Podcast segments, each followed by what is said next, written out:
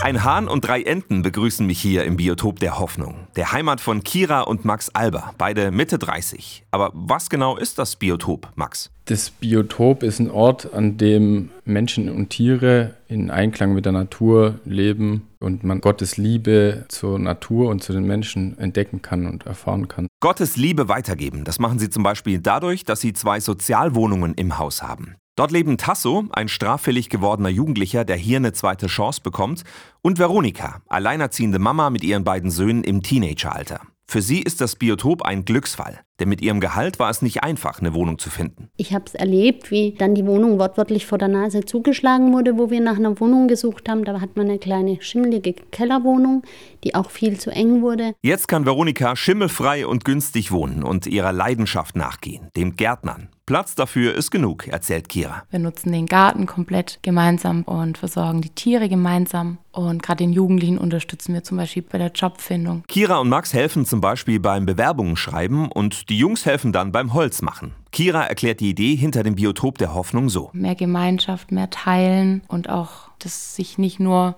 um sich selbst drehen, sondern die Mitmenschen im Blick haben. Auch die Schöpfung wollen sie im Blick haben und möglichst nachhaltig leben. Und vieles ist hier noch denkbar. Ein Naturkindergarten, eine Baumwipfelkapelle oder auch Tiny-Häuser. Also wir würden voll gerne noch mehr Wohnraum schaffen, gerade sozialen Wohnraum. Das würden wir voll gerne noch umsetzen. Damit das Biotop der Hoffnung in den nächsten Jahren für möglichst viele zu einem echten Hoffnungsort wird.